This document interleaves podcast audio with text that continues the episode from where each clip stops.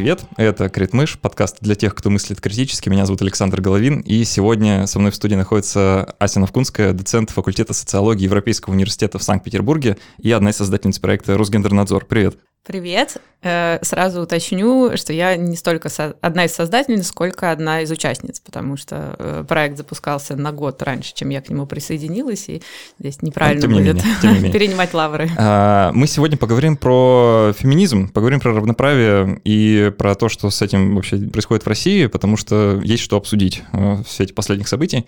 А, возможно, поговорим о домашнем насилии, о том, что в этой сфере происходит. Но прежде чем начнем это делать, я по традиции говорю спасибо нашим патронам на сервисе Patreon patreon.com. Это те люди, которые делают этот подкаст возможным вот уже очень долгое время. Спасибо вам, ребят, за то, что вы есть.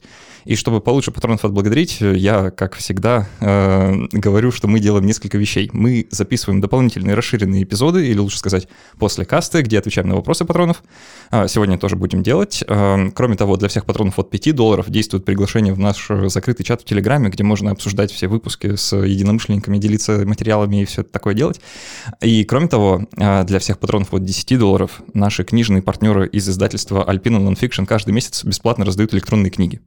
И в этом месяце эта книга, которая называется «Вирусы» э, от автора Карен Мюллинг. Это такая немецкая, по-моему, исследовательница-вирусолог. Книга не столько о том, какие вирусы бывают плохие, а скорее о том, какие они бывают хорошие, потому что про это мало говорят, а, в общем-то, стоило бы. Вот, а, такие дела. А, давай а, приступим непосредственно к теме. Сейчас 13 марта на дворе, гендерные праздники позади. Я всегда с облегчением воспринимаю вот как, то, что они уходят, и можно еще год об этом не беспокоиться.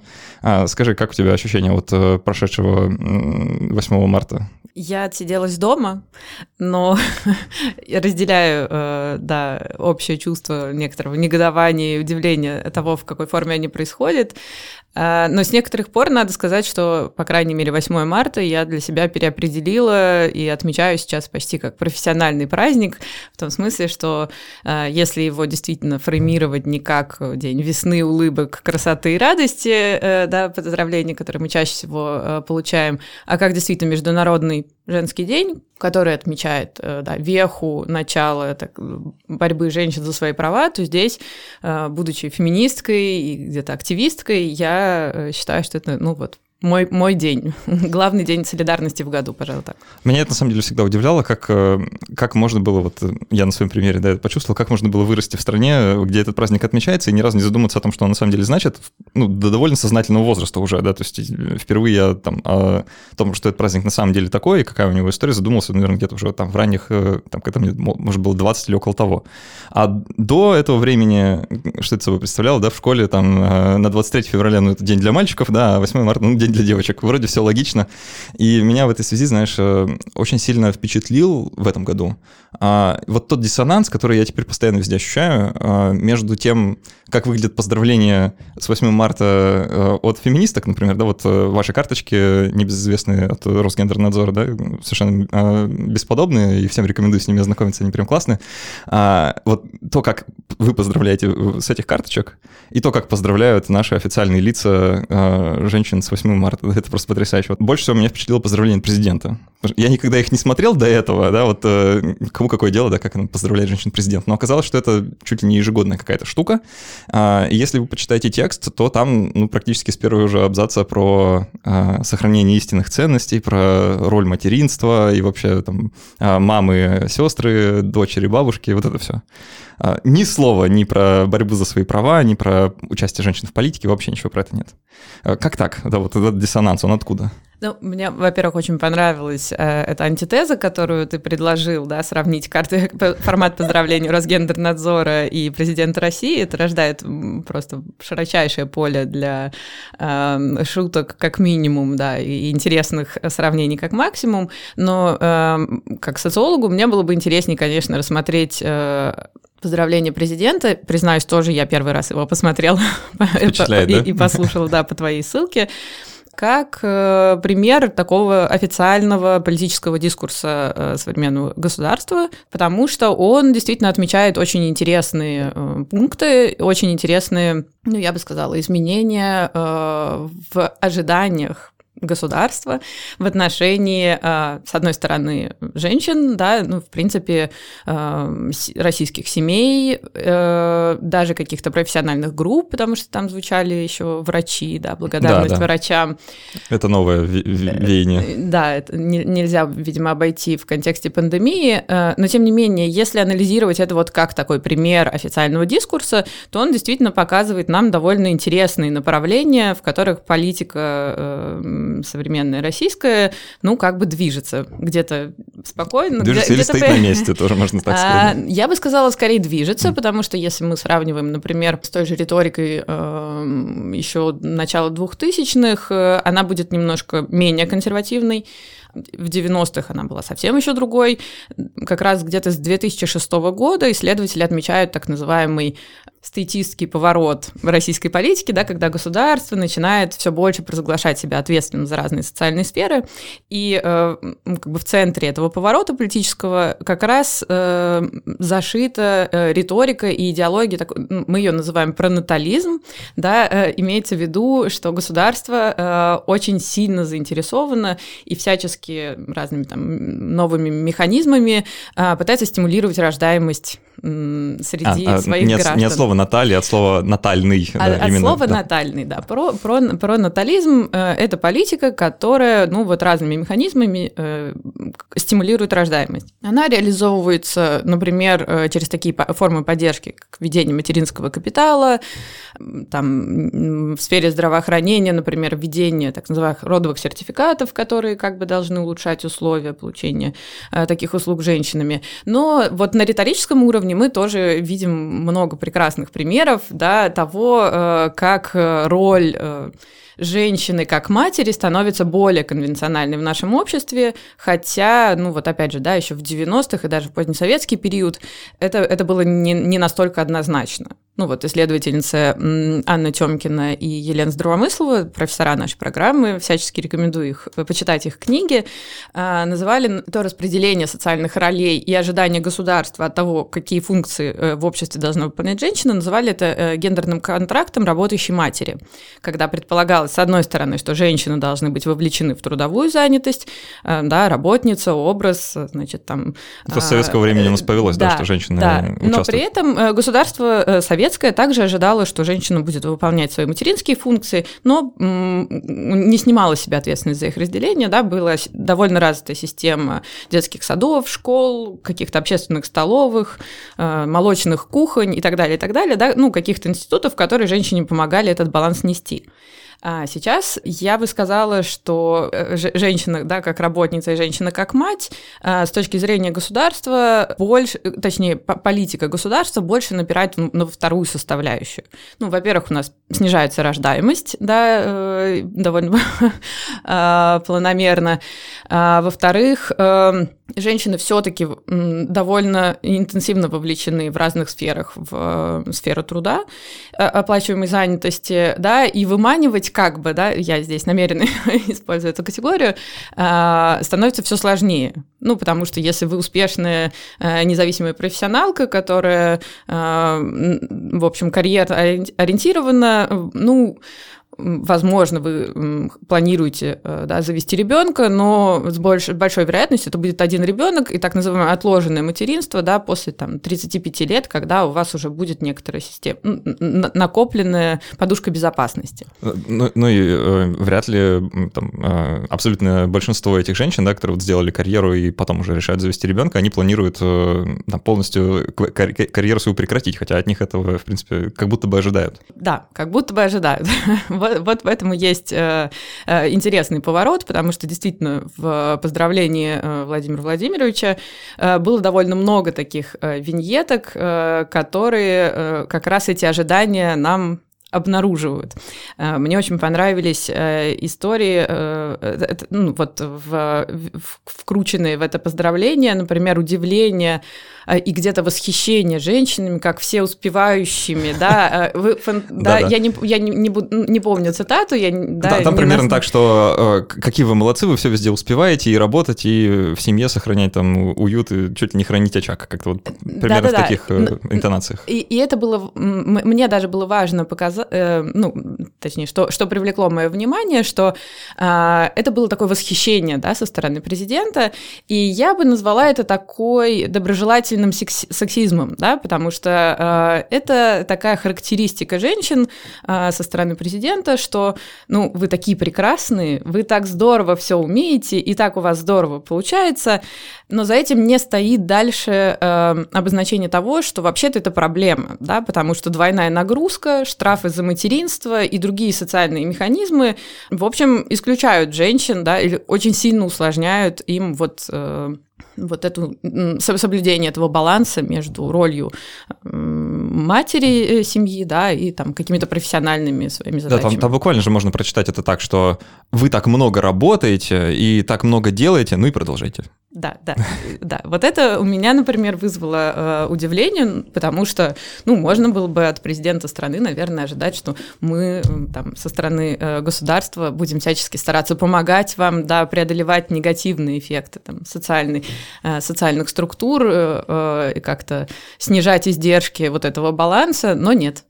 Слушай, вот э, любопытно, что ты вот этот термин э, мне сейчас предложила про вот, пронатальное направление государства, да? Э, в сфере этого термина, ну, как бы в, в его свете, э, очень многие процессы как-то вот укладываются э, внутрь, потому что, с одной стороны, да, это вот все про материнский капитал, про поддержку там вот этого материнства как какого-то института, да, а с другой стороны, сюда же можно приплести и вот всю эту вакханалию по поводу абортов, да, и там то включение, то исключение там из ОМС и, значит, разных э, телодвижений движений Российской Православной Церкви, да, в эту сторону как-то порегулировать, значит, хочется, да.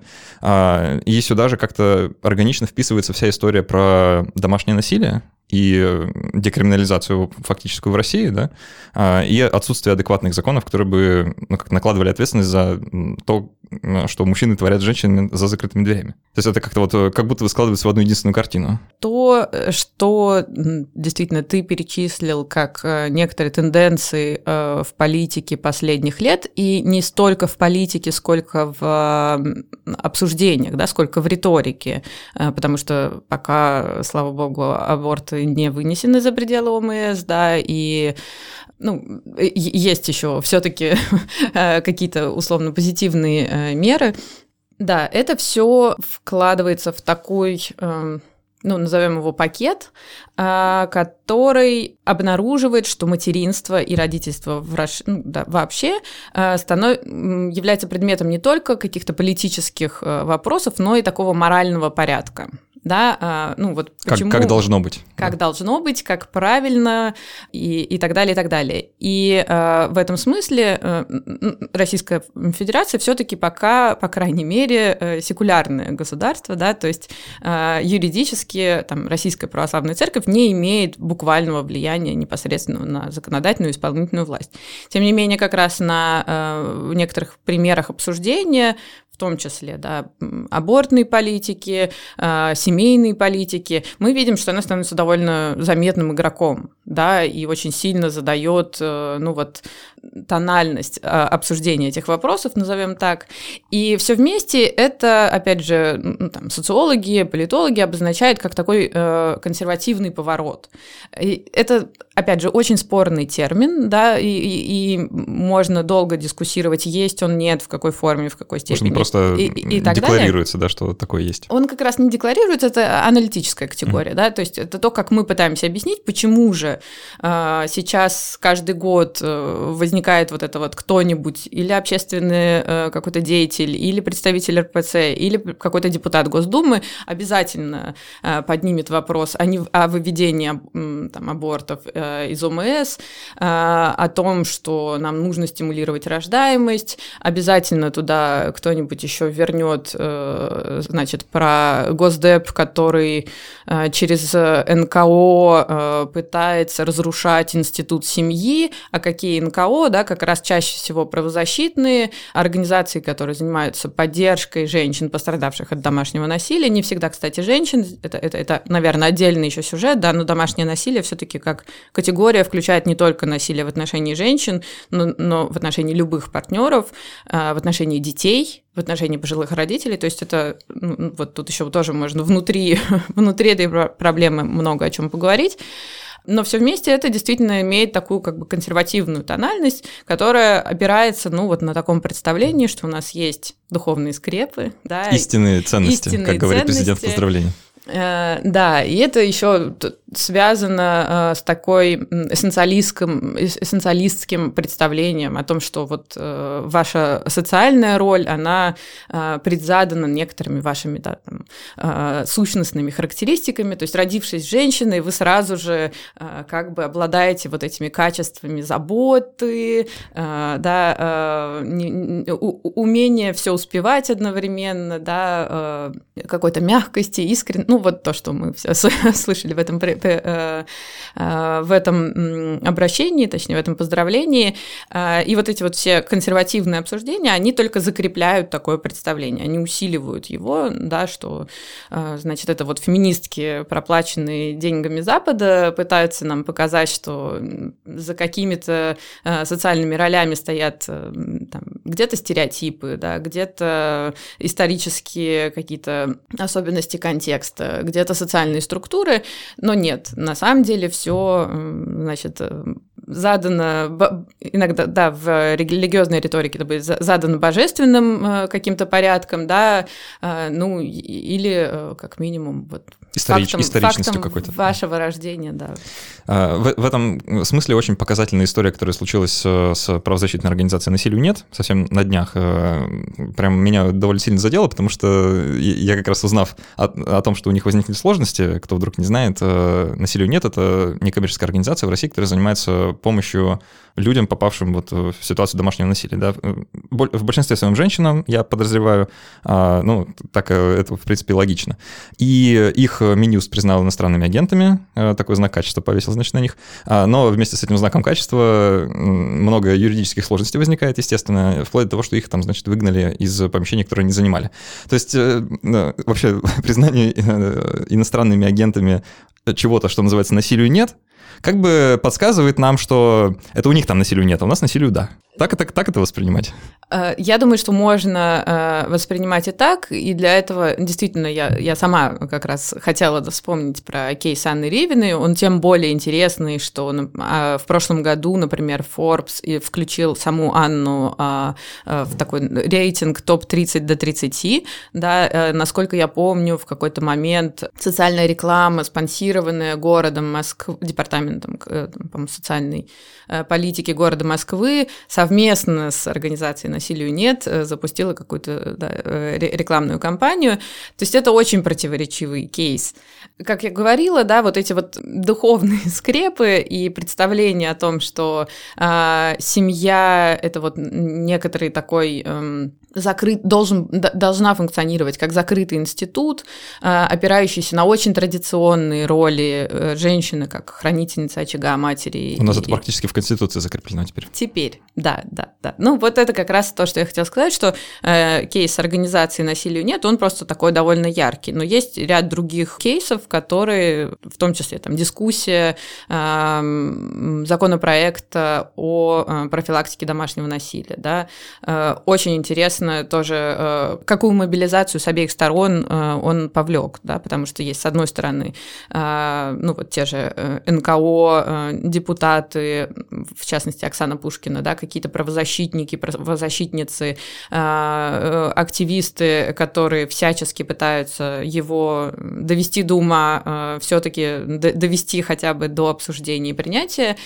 и есть не менее сильная э, мобилизация с другой стороны, которая говорит, да, опять же, что это все разрушает наш институт семьи, разрушает вот как бы правильный традиционный уклад. Давай, может, как раз э, во второй половине нашего выпуска обсудим проблему домашнего насилия в России. А что она вообще собой представляет, насколько это масштабная штука? Потому что много об этом говорят, да, я лично вроде бы с домашним насилием не сталкивался, как-то, а, ну или, по крайней мере, в той форме, в которой, о, о которой обычно говорят. А, видимо, повезло, думаю я, да. А насколько вообще это распространенная проблема? Есть сложность да, в определении того, насколько это масштабная проблема, потому что у нас есть э, проблемы, ну, просто со статистическими данными, которые бы могли обнаружить этот масштаб. Ну, у нас есть некоторая официальная статистика МВД э, по количеству э, тех заявлений, да, на партнеров, которые можно посчитать. Но, как показывают, с одной стороны, правозащитные организации и активисты, с другой стороны, исследователи правоприменения, это, конечно, то, что называется underestimated, да, то есть это э, явно, да, не, не, не, э, не то число, которое э, фактически существует. Почему так, да, почему э, фактов, действительно, да, случаев э, домашнего насилия гораздо больше, чем, ну, вот то число, которое мы можем предъявить как некоторое официальное, да, Потому что, во-первых, э, мы видим довольно много механизмов, затрудняющих э, жертве домашнего насилия оставить заявление, в принципе, э, распознать, во-первых, да, то, то есть на самом деле на этом пути э, самого между самим фактом совершенного насилия и э, тем фактом, что оно стало там административным или уголовным делом, есть несколько шагов, и это довольно сложные шаги, да, потому что с одной стороны жертва должна сначала распознать, что она находится в ситуации абьюза, это не так просто, и э, да, чем больше э, вокруг в, сре- в социальной среде обсуждается того, что и психологическое, да, может быть, э, насилие, и в форме там экономическое, когда, да, ваш партнер, например, ограничивает очень сильно ваш фина... вас финансово, да, и вы оказываетесь полностью от него зависимы. А, э, вербальный абьюз и так далее, что существует на самом деле довольно много форм этого насилия, не обязательно оно физическое. Это повышает, с одной стороны, да, помогает жертве распознать, что она вот, находится в абьюзивных отношениях, но, э, как мы вот, э, возвращаясь шаг назад э, к обсуждению того, как государство да, и, и разные другие э, институты пытаются, наоборот, разговоры об этих формах ну, скажем, загасить, да, с одной стороны, э, наделяя там НКО статусом да, иностранного агента, э, где-то обвиняя феминисток, а часто об этом говорят, в том числе феминистки, да, э, ну, ну как только нас не называли.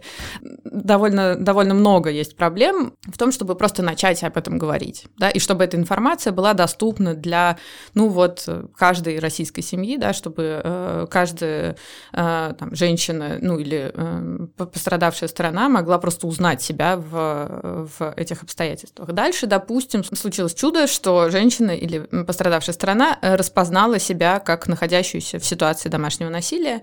А, что делает дальше? Ну, вроде бы у нас есть правовой механизм обращения э, в органы э, внутренних дел, да, ну, в общем, к, к правозащитным организациям, не, именно как... в смысле правоохранительных Правоохранительные, органов. да. Они не правозащитные, они правоохранительные. Охраняют, да, охраняют, это, это да, тонкий нюанс, и вот он как раз, э, э, да, как это, дьявол кроется в деталях. И мы э, там, по тем же правозащитным докладам видим, что это тоже не очень хорошо работающий механизм, да, потому что даже если вы позвонили в полицию и сказали «меня бьют», или там ваши соседи позвонили в полицию и сказали, что наш, там, э, мы слышим крики и предполагаем, что там осуществляется насилие в отношении кого-то, не обязательно, что ваше заявление будет зарегистрировано, и тем более не обязательно, что да, наряд полиции приедет на место преступления. И, к сожалению, таких кейсов кейсов, э, они очень драматичные, да, когда или не успевают, или множество заявлений лежит, полиция никак не реагирует, и э, происходят ситуации, э, ну, вплоть до убийства, да, ну вот э, есть такие довольно, э, опять же, известные э, кейсы, как э, Маргарита прошу прощения, забыла ее фамилию, да, а, муж, бывший муж, который а, нанес увечья ей в лесу, э, да, э, лишил ее кистей рук, а, и она оставляла на тот момент заявление, несколько заявлений в полицию о преследовании бывшего супруга, и полиция никак не реагировала. Да, то есть... Э... Ну, кто не слышал вот это знаменитое, ну, когда убьют, тогда и приходите. Да-да-да, да. Ну, то есть вот у нас, э, значит, на следующем шаге даже просто э, заявить в полицию, мы видим, что это не, не всегда хорошо работающий механизм. Возможно, в каких-то ситуациях он работает, и слава тут, богу. Тут, тут, тут нужно отметить, наверное, что это не только проблема э, со стороны полиции, что они не хотят там регистрировать э, заявление или просто плохо реагируют на вызовы в силу там, не, не знаю, недостатка ресурсов или понимания того, что происходит. Но и э, самой жертве насилия тоже сложно обратиться туда, потому что это ну, предполагает некоторую, ну как сказать, э, публичность, что ли, происходящего, да, нужно, нужно найти в себе силы вообще об этом заявить. То есть это может быть само по себе не так просто. Ну, я, наверное, даже об этом имела в виду вот на первом шаге, да, а, что ну... распознать себя как жертву, это тоже, ну вот, э, да, понять, что ты на, находишься. Да, наверное, действительно такой второй, второй этап – это собраться с силами, да, э, потому что часто отношения могут быть настолько, зави... Э, жертва может быть настолько зависеть, да, что, там, допустим, не она не может в этот момент даже позвонить по телефону, да. Ну и еще э, я слышал много вот, описаний случаев, да, как это происходит, э, что жертва насилия обращается в полицию, и ее всячески начинают отговаривать, или там, жертва насилия всячески начинает отговаривать, да, мол, забери заявление, зачем тебе это надо. Это вот как раз уже, да, третий шаг. Ага. Допустим, вы э, встретились все-таки с э, представителем э, правоохранительных органов, и э, пытаетесь подать заявление. Чаще всего мужчины, надо сказать, наверное. А, не всегда, но это, по-моему, там был вопрос о внутренней мизогинии, да, не обязательно, э, если вы будете общаться с э, полицейским женщиной, вы встретите больше сочувствия, вовсе нет. Значит, да, допустим, вы пытаетесь подать заявление или вы подали заявление, вовсе, опять же, не обязательно, что это будет иметь какой-то эффект. А, те меры, тот пакет э, мер, который ты, например, привел э, как э, ну вот ты, ты его так назвал, декриминализация домашних побоев, да, когда ряд, э, я не, пом, я не помню точную формулировку, да, а, э, но какие-то формы домашнего насилия были выведены из уголовного кодекса и приведены в административный кодекс. А, это такая сложная история, потому что, с одной стороны, действительно кажется, что теперь меньше это стало менее наказуемым действием, да, ну, вроде бы не уголовное наказание, не уголовное преследование, а всего лишь административное. Э, тем не менее, э, ну, вот наши коллеги из Института проблем правоприменения говорили о том, что в некоторых э, ситуациях, наоборот, это помогает как раз полицейским с большей вероятностью отреагировать, потому что административное дело проще там, возбудить, да, проще его как-то совершить обязательные для него процедуры и закрыть, чем уголовное дело. И э, как раз э, полицейские действительно боятся, что жертва в какой-то момент передумает, а мы помним, что она находится в зависимых отношениях, э, да, э, э относительно своего, э, относительно а, абьюзера, там, агрессора в их отношениях. И вот эта вот возможность, ну, каких-то санкций, да, допустим, не уголовных, допустим, это, да, все таки речь там не о тюремном заключении, но, тем не менее, возможно, э, в каких-то ситуациях это все-таки оказался относительно эм, улучшающим Но это, это, это дискуссионный вопрос. Это дискуссионный да. вопрос. Я да, здесь не, не, не настаиваю. Еще один момент действительно про э, то, что жертвы э, могут забирать свои заявления. Почему так происходит? Ну, потому что жертвы чаще всего, э, ну, точнее, опять же, здесь у нас нет статистики, я не буду на нее опираться, да, чаще всего или не чаще всего, но тем не менее могут быть ситуации, когда жертвами насилия являются э, матери э, там, несовершеннолетних детей, которые на этот момент не работают, а мы снова вспоминаем про вот эту риторику того, что вам важнее быть да, матерью, чем э, работницей, и они находятся в материальной зависимости да, от э, абьюзера, то есть им просто некуда пойти. И, а, опять же, вот на государственном уровне нету системы шелтеров, да, нету системы укрытий, э, которая бы позволяла действительно жертве насилия сразу оказаться в каком-то безопасном для себя месте, что увеличило бы вероятность, да, ну вот, дальнейшего хода, э, допустим, принятому заявлению. А, как раз законопроект о профилактике домашнего насилия предлагал такие механизмы, но мы не знаем ничего о его судьбе. Мне кажется, больше года он лежит где-то и даже никем не обсуждается.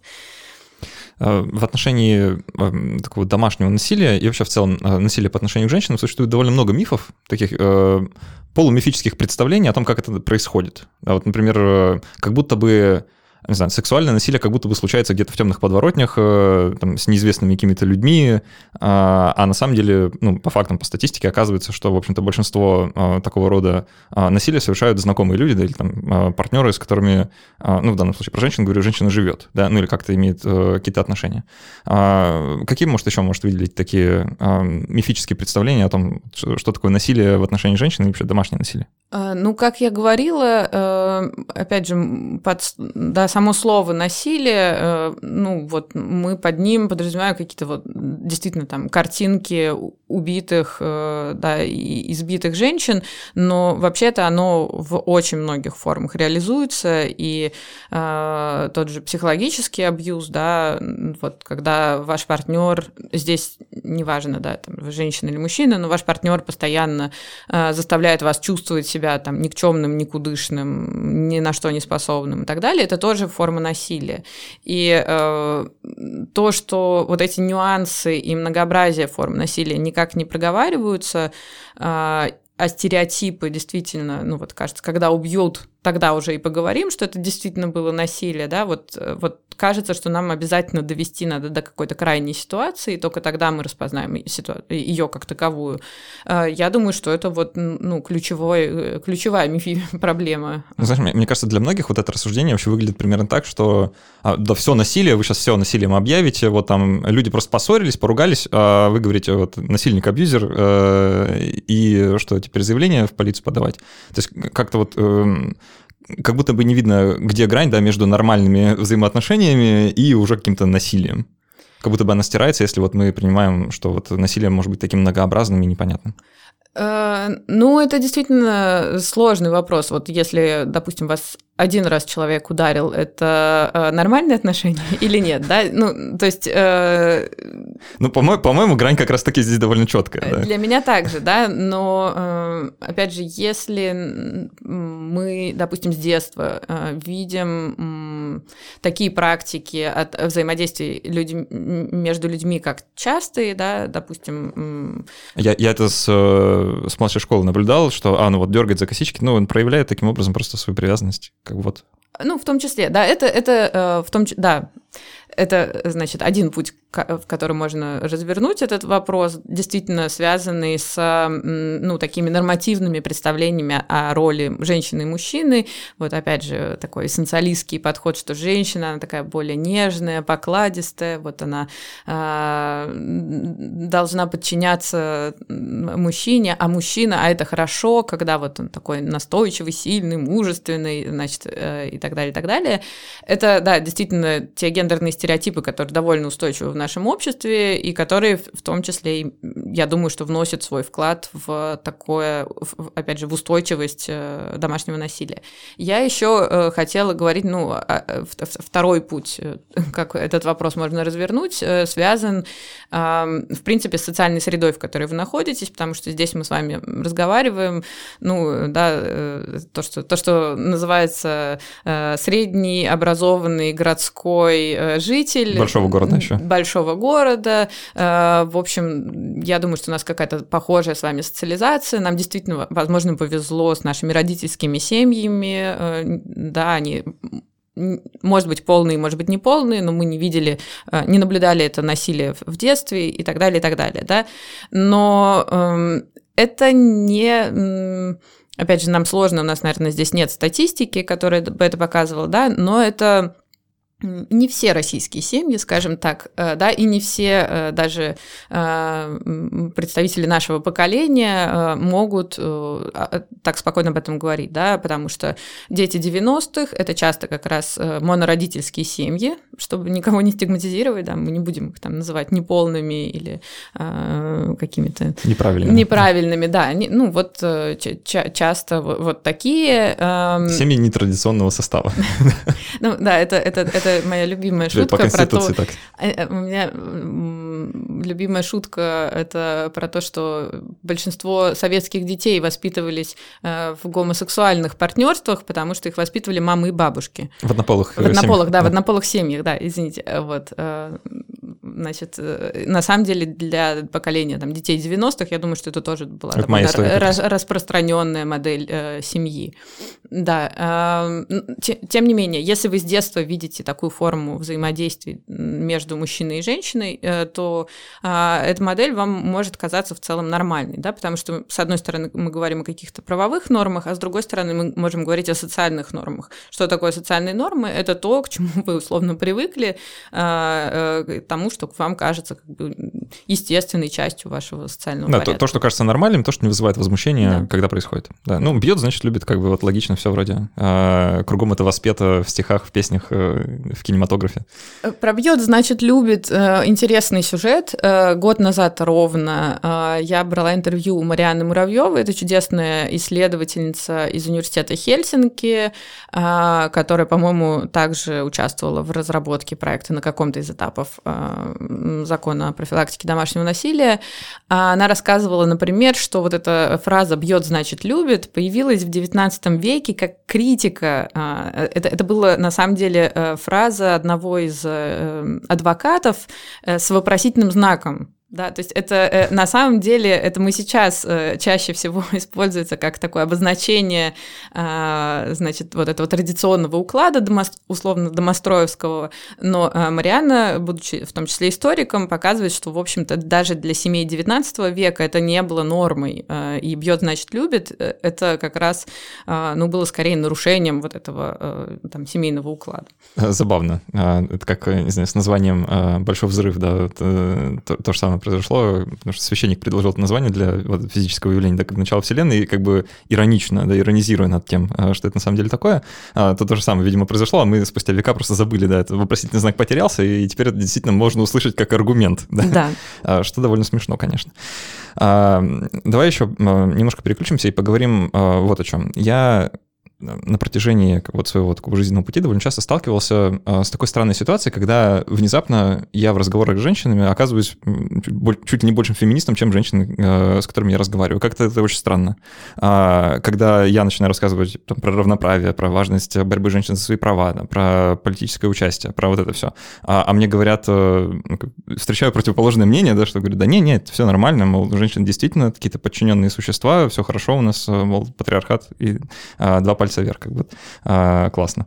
Как так получается? Вот откуда это а, как бы аутомизогиния, что ли, как это лучше назвать? Она называется ну, опять же, если на таким научной категории интериоризированная мизогиния, то, опять же, к ней есть вопросы, да, но это такая усвоенная э, мизогиния, то есть разделяемая внутри социальной группы женщин, э, или те, те, те э, редко, наверное, трансгендерных женщин, хотя тоже, наверное, надо исследовать этот вопрос, э, цисген, цисгендерных женщин чаще всего, э, которые действительно разделяют все нормы э, того общества, общества, в котором они живут, и не видят в, не, э, в них никаких противоречий и проблем для себя. В целом, э, если это действительно для них комфортный уклад, то ну, я в этом не вижу проблемы. Другое дело, если это может иметь какие-то негативные э, последствия не для них лично, а для других женщин, вот здесь уже э, действительно э, там, моя внутренняя феминистка чаще включится и обозначит это как проблемную. Э... Ну, мне кажется, это так или иначе транслируется ну, на людей вокруг точно, там, скажем, на детей. Да, э, да проблемы воспитания — это просто отдельная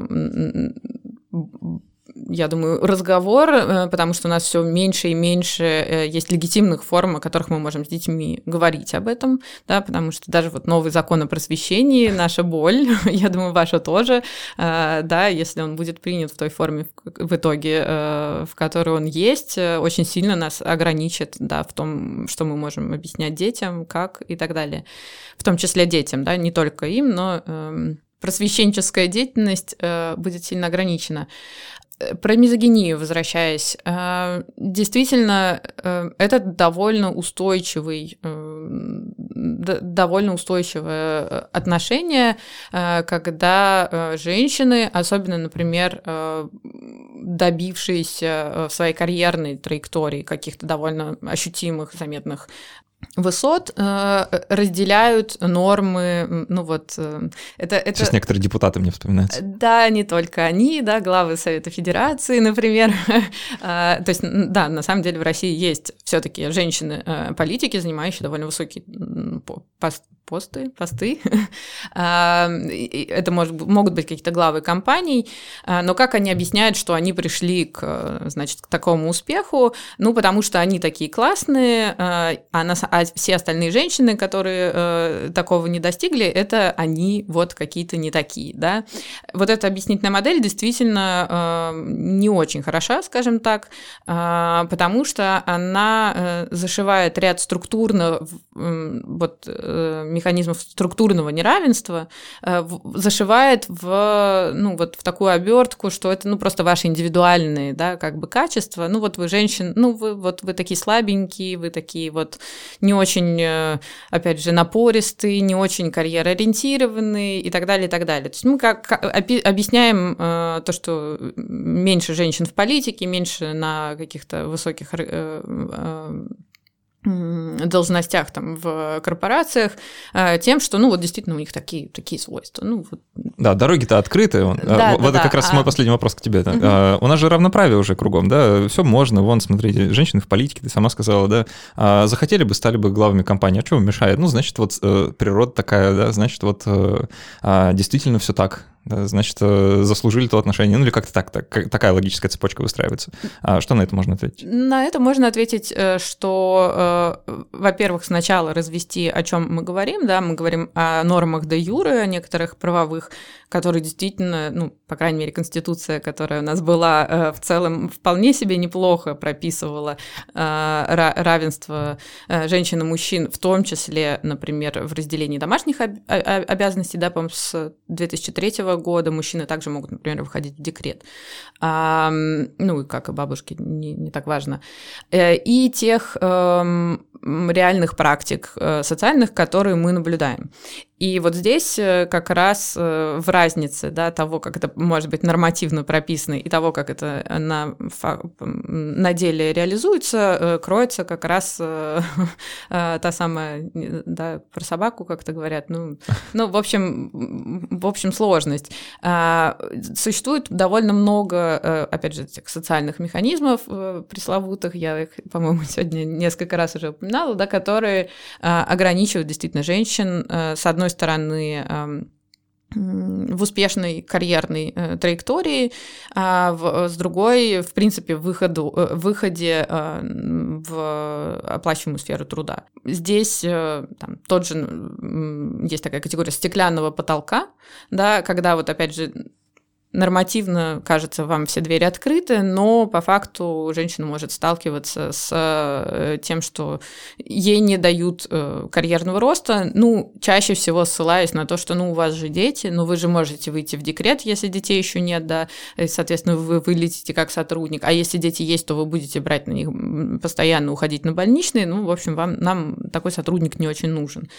Это может, вот, обсуждение недавно вышедших на работу машинисток московского метрополитена, да, э, это тоже обнаруживает там другую, другую сторону э, таких механизмов. А, до этого было в списке запрещенных профессий. Да, их было 465, если я не ошибаюсь.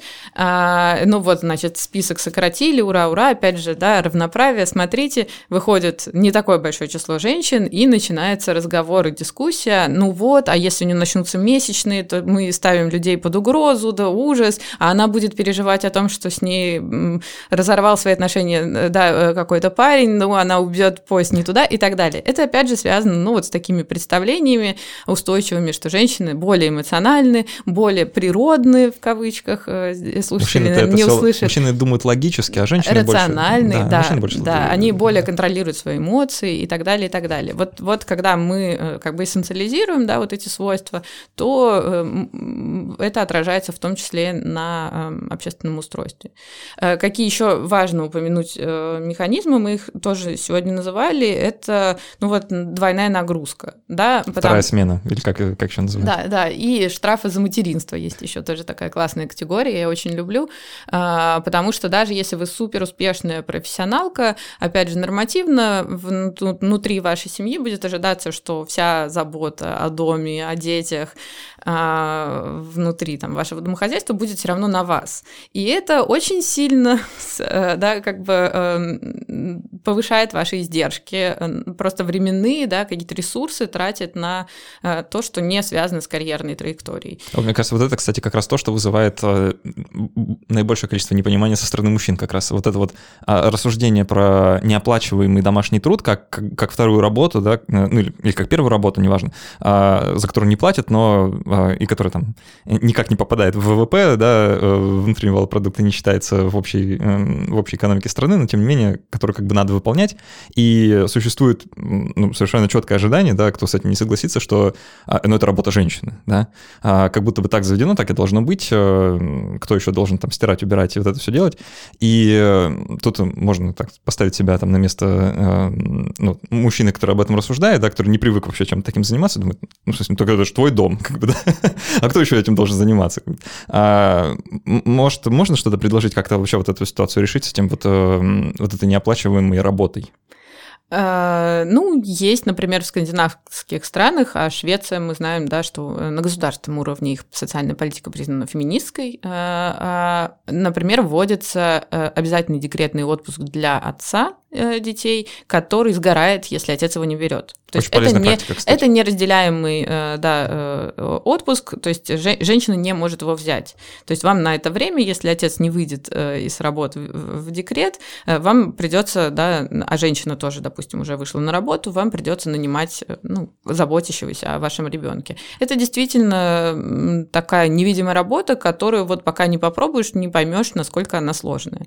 А сюда же, кроме перечисленных, ну, каких-то вот бытовых эм, Э, моментов очень важно, мне кажется, упомянуть еще так называемую эмоциональную работу, которая э, тоже очень трудоемкая и тоже чаще всего возлагается на женщин. И снова мы вспоминаем чудесное поздравление президента, который как раз упоминал врачей. Как он описывал врачей, э, медсестер, э, фельдшеров, и он еще упомянул нянечек. Я даже не уверена, что есть такая... До... Вот мне кажется, здесь он немножко ошибся, точнее его... Э, спичрайтера. Спичрайтера, да. да. Он говорил не о профессионализме буквальном, да, не о том, что женщины-хирурги спасают жизни, женщины-медсестры действительно выполняют довольно сложные работы и манипуляции, а он говорил о том, что от вашей заботы, от вашей улыбки э, вот, значит, пациенты излечиваются. И это, это другая проблема, да, что даже если мы не будем говорить про домашнюю э, работу и вот эту необходимость соблюдения баланса профессии и семьи, э, даже э, от женщин, которых, допустим, нет семьи, да, а, и она успешная профессионалка, а, будут ожидаться вот постоянно вот эти вот эмоциональная работа, то есть, ну, кто-то там, не знаю, пострадал, кого-то, о ком-то надо позаботиться, кого-то надо успокоить, кто это будет делать, ну, скорее сотрудница, чем сотрудник, да, и на самом деле это трудоемкая э, задача, часто э, трудоемкие задачи, которые тоже могут приводить к профессиональному выгоранию, э, к ряду психологических проблем, и часто они замалчиваются, но влияют в том числе на успешность женщин в профессиональной занятости. Ну что ж, э, будем продолжать э, нелегкий путь к равноправию, э, будем продолжать об этом говорить. У нас в гостях была Ася Навкунская, доцент факультета социологии Европейского университета в Санкт-Петербурге. Спасибо большое, что нашла время между работой и семьей и пришла поговорить в подкаст. Это очень приятно. Спасибо за приглашение и за а, разговор. Э, напомню, что можно оставлять отзывы к этому подкасту, напишите нам, э, что вам понравилось, что не понравилось, вообще сами, как вы относитесь э, к проблемам, которые мы сегодня обсуждали. А еще подпишитесь на пожертвование какой-нибудь некоммерческой организации, которая занимается правозащитной деятельностью в России, скажем, насилию нет, у них, им это очень нужно сейчас. Вот. Я сам подписался, всем рекомендую.